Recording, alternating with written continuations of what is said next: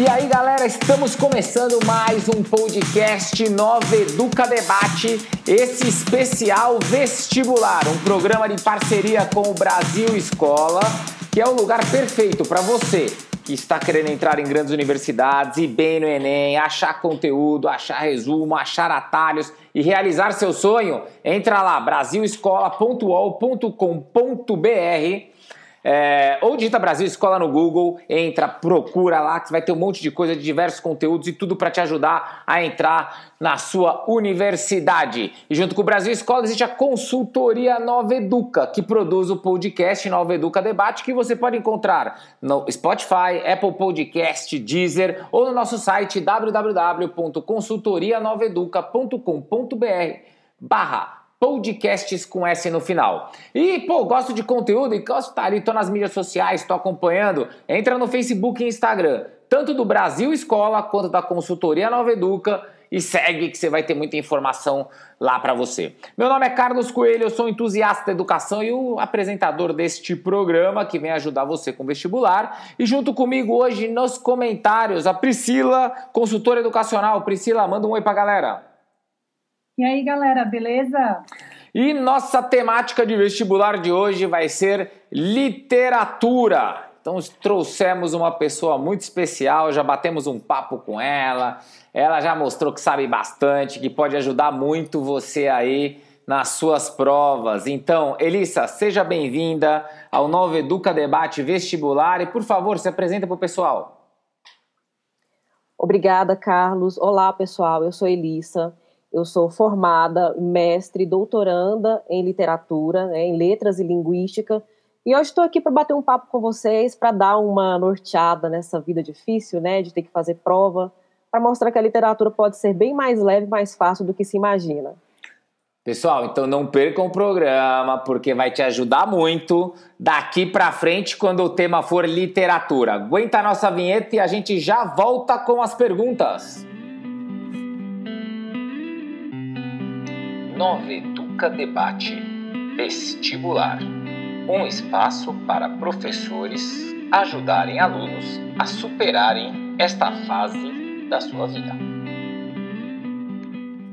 Bem, voltando ao nosso programa, Priscila, dá o start aí, começa com as suas perguntas. Oi, Elisa, tudo bem? Bom, eu queria que você contasse para gente qual que é o conteúdo mais importante para os alunos aí saberem o que eles devem estudar.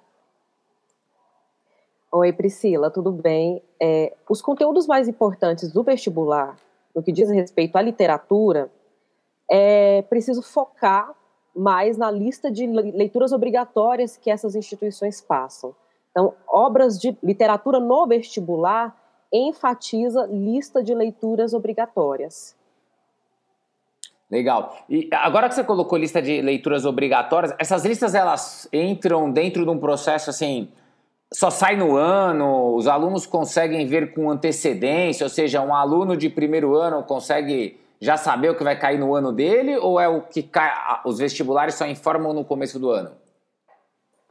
Olha, há, algumas instituições informam com uma antecedência mais, mais ampla, né, mais flexível, igual a, a FUVEST, por exemplo, já soltou lista de vestibular de leitura obrigatória para 2022. E aí a gente percebe que de 2020 para 2022 as alterações são mínimas. Altera uma ou outra obra de um mesmo autor. Então, é, é, dependendo da instituição, é possível a gente consultar com muita antecedência. E outra coisa que é importante é que são obras, normalmente essas instituições selecionam obras que são muito relevantes para a formação literária e da identidade cultural brasileira. Então, normalmente são obras que já costumam ser contempladas no ensino médio, na formação de um leitor crítico. Ah, bacana. Assim, o, o, o que você está colocando para a gente, então, é que o aluno ele tem tempo. Ele, ele não é um negócio que tanto os professores quanto os alunos eles têm condições de se preparar com mais antecedência com relação ao que deve ser lido. E aí me coloca uma coisa: é, tem algum livro específico ou alguma característica de livro nessas listas que o aluno deve prestar atenção? Então, é, existem, existem autores que costumam ser recorrentes, autoras e autores, momentos decisivos, não obras especificamente, mas autores, autoras e momentos decisivos. como o modernismo brasileiro, como Carlos Drummond de Andrade, Machado de Assis, né, que são nomes importantes, e a literatura contemporânea, porque também ela estabelece uma grande ruptura é, com momentos anteriores e ressignificam a história da literatura brasileira. Tá. E aí você está colocando para a gente, então, que tem algumas coisas que são específicas e que sempre caem. Tem como você comentar algum livro que vai ter no vestibular, que vai cair no próximo vestibular, para os alunos terem uma noção se existem dois livros bem diferentes, que você possa fazer um comparativo, só para eles terem uma realidade do que vai acontecer? Existem, eu posso citar dois exemplos. No vestibular da FUVEST, por exemplo, nós temos A Relíquia, do Essa de Queiroz, que é um romance do século XIX, está inserido numa, numa prosa, numa narrativa muito tradicional, né, com narrador, personagens muito bem estabelecidos, e por outro lado, nós temos uma obra contemporânea, também um romance, que é o Nove Noites, do Bernardo Carvalho, que é uma obra que vai completamente contra a tradição romântica, a tradição realista e naturalista. É um romance muito fragmentado, até difícil de acompanhar, e por, e, mas, por outro lado, menos extenso do que a relíquia do Essa de Queiroz. Ou o caso da Unicamp, né, que tem duas obras também muito distintas. O Marinheiro, do Fernando Pessoa, que é uma curta peça um monólogo, um, um drama, né, em um quadro apenas, não é um monólogo, mas são três personagens presas no mesmo espaço, e por outro lado a Falência de Júlia Lopes de Almeida, que é uma obra de caráter ideológico muito forte, né, uma autora que defendia o movimento sufragista, uma prosa, uma narrativa extremamente tradicional no sentido de estrutura. Então são obras bem distintas. E uma coisa também que eu queria reforçar, queria lembrar que é importante, é que normalmente os vestibulares eles contemplam obras de língua portuguesa, sejam africanas de língua portuguesa ou, ou do próprio de próprio Portugal ou literatura brasileira também, mas desde que sejam obras de, de língua portuguesa. Ah, isso é bacana de saber. Quer dizer, se não for língua portuguesa, não cai. Se vier algum texto em inglês, alemão, francês, essas coisas não existem dentro do vestibular. Na área de literatura especificamente falando, não, porque a gente passa por outro problema, né, que é o problema da tradução. E a gente não tem obrigação para um vestibular de ser fluente em outro idioma que não a língua portuguesa, que é a nossa língua materna. Bacana, é bom, é bom para os alunos saberem, para eles ficarem atentos com relação a isso aí.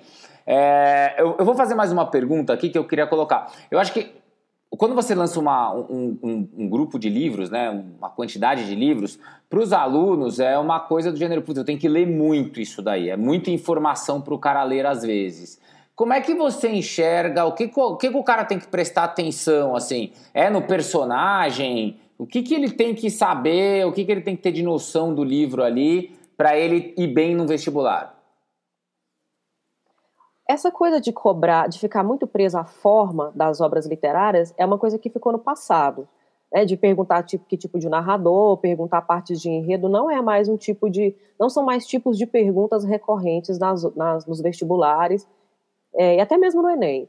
É, o que se pede mais é como a literatura faz parte da vida, né, a arte faz parte da vida e ela faz parte da construção do povo, da identidade de um povo e do próprio indivíduo as, as perguntas, as questões, as análises costumam muito mais ser direcionadas para a compreensão de um contexto de época, é, da formação identitária de um povo, né, de um grupo específico de uma nação, ou para compreender a totalidade da obra de um determinado autor. Por exemplo, Carlos Drummond de Andrade pergunta sobre a inquietude, sobre a melancolia da poesia dele, sobre a paródia na poesia dele, costumam ser muito recorrentes por conta de, desse elemento ser extremamente presente nas obras dele em geral. Então, a, os vestibulares têm exigido mais do, do estudante, do candidato, da candidata, que faça uma leitura de camadas e não ficar preso somente à forma ou ao, à, à primeira leitura né, de, um, de uma obra literária. Ah, então, então quer dizer, não adianta o cara só decorar todos os personagens dos livros e achar que vai bem no vestibular. Ele precisa entender o que, que é a obra. Isso daí, isso daí mostra bem claramente que o como é importante você estudar e ter a cultura de leitura, né? É, literatura traz muito isso, esse lance de cultura de leitura, do aluno se acostumar a ler e se manter lendo sempre para adquirir conteúdo?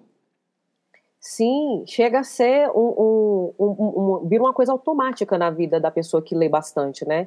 De ter condições de fazer essa leitura e depois fazer associações a pessoa que, por exemplo, lê o Triste Fim de Policarpo Quaresma consegue perceber é, toda, todas as questões sociais e políticas do Brasil até nos dias de hoje. O Lima Barreto estava no século passado, já tem mais de 100 anos, mas consegue compreender a, a questão política, social, a questão patriótica, nacionalista do nosso país.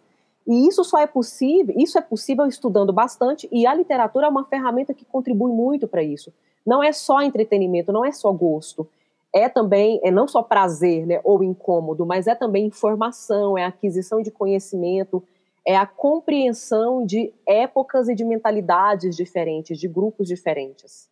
Pô, então, cara, isso é bem bacana, né? Porque você tá, além de você lidar com o conteúdo e vestibular, você lida também com o lance de vida, né? Com o comportamental dos alunos. Mas Priscila, entra na conversa aí, manda uma pergunta sua.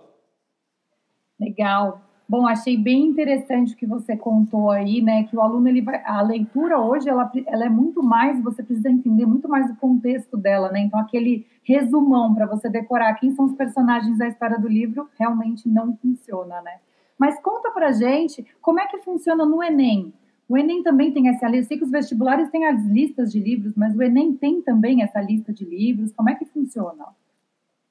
Não, o Enem não parte desse, desse pressuposto, né, de ter uma lista de leituras obrigatórias, até porque o Enem considera que, dentro, que a partir do ensino médio, o estudante, o candidato, a candidata tenham passado por, pelos movimentos literários, né, pela historiografia literária, que, de certo modo, é, faz um apanhado geral de autores, autoras e obras mais importantes. Então, em geral, o Enem enfatiza momentos decisivos da literatura brasileira, né? momentos mais importantes, como o barroco, como o modernismo, a própria contemporaneidade, o pré-modernismo, em que aconteceram vanguardas, né? vanguardas literárias, vanguardas artísticas, que influenciaram muito no processo de ruptura da literatura.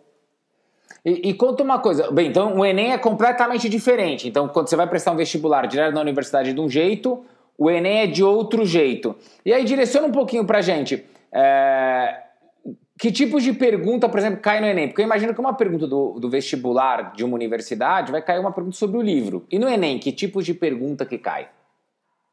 Então, se por um lado o Enem difere dos vestibulares por não apontar uma lista de leituras obrigatórias, por outro ele se assemelha no sentido de fazer perguntas que sejam de caráter mais amplo, de uma leitura mais plural e diversificada, no sentido mesmo de entender a literatura não só como um artefato, não só como um objeto, né, a ficção, mas também como algo que faz parte da sociedade, que faz parte da história, que faz parte da literatura, perdão, que faz parte da vida em geral, né?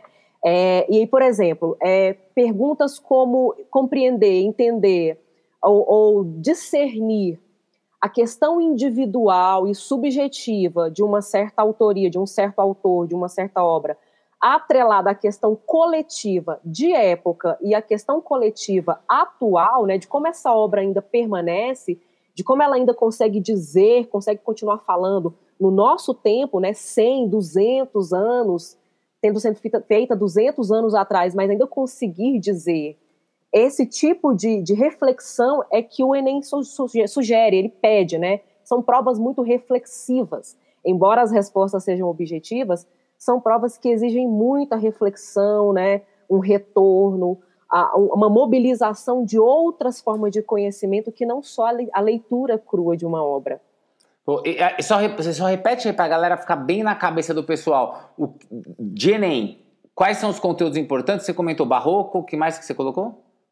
É, o barroco é uma coisa, é um movimento muito importante, porque foi basicamente o primeiro que trouxe autoria brasileira mesmo para a nossa literatura.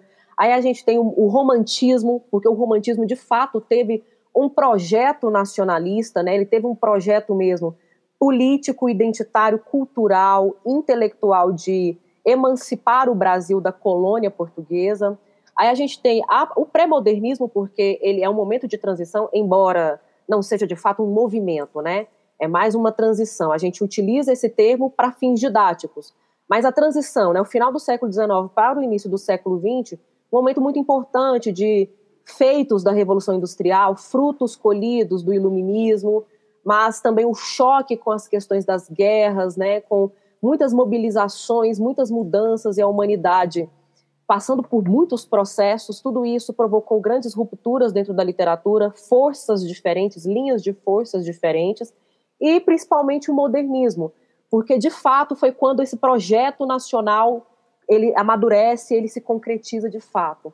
E tudo isso relacionado à contemporaneidade. Como a contemporaneidade, como o século XXI, como narrativas dos obras, narrativas literárias, é, poéticas do, do final do século XX, conseguem dialogar com o passado, conseguem mobilizar e reler, repensar o nosso passado literário. Cara, foi uma super aula. Pena que o tempo correu aqui rápido demais, mas eu achei fantástico. Acho que está muito claro para o aluno como é que ele tem que focar e se organizar. Priscila, faz suas conclusões finais e manda sua última aí.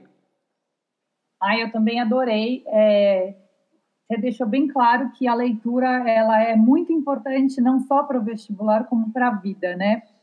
Agora conta pra gente aonde que o pessoal que está assistindo, está ouvindo a gente aqui, eles conseguem encontrar esses conteúdos de literatura lá no Brasil Escola.